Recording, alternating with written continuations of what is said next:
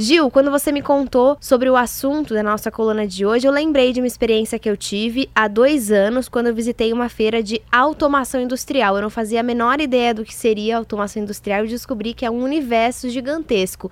E lá, uma das maiores tecnologias que eles estavam apresentando para o mercado era a realidade virtual na indústria. E você já tem exemplos práticos disso acontecendo, né? A McLaren, né, que está na, na Fórmula 1 e produz carros, é, enfim, para as ruas, ela tem um grande desafio, como 93% das empresas fabricantes de automóveis, de encurtar a estratégia de entrada de novos produtos no mercado.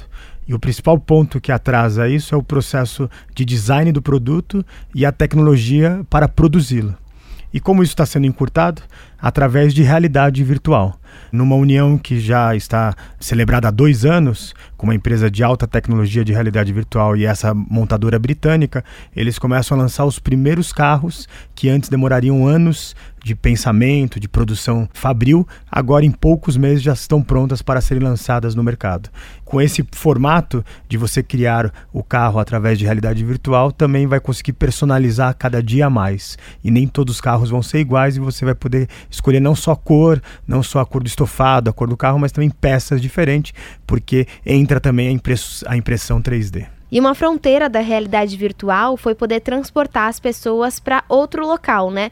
Não só em vídeo, mas uma experiência mesmo. Tem uma empresa que já está fazendo isso aqui no Brasil. Exatamente, Letícia. A maior produtora e exportadora de papéis é, do Brasil, ela criou um evento imersivo para conscientizar as pessoas sobre o impacto do desmatamento convidou pessoas para usarem essa realidade virtual e elas podiam sobrevoar matas do estado do Paraná. Elas podiam estar em qualquer parte do país. Aqui em São Paulo, as pessoas visitavam essas matas que eles é, podiam assistir às operações de manejo florestal, podiam ver como as plantas estão sendo é, tratadas, enfim. O público ele interagia com novas formas para entender como está sendo essa interação entre a produção de papel e o cuidado com o meio ambiente. É uma forma de conscientizar e também criar um valor diferenciado para um produto de exportação brasileira. Se você quiser saber mais sobre realidade virtual, entra na nossa página Revolução Band News que você encontra no site da Band News FM.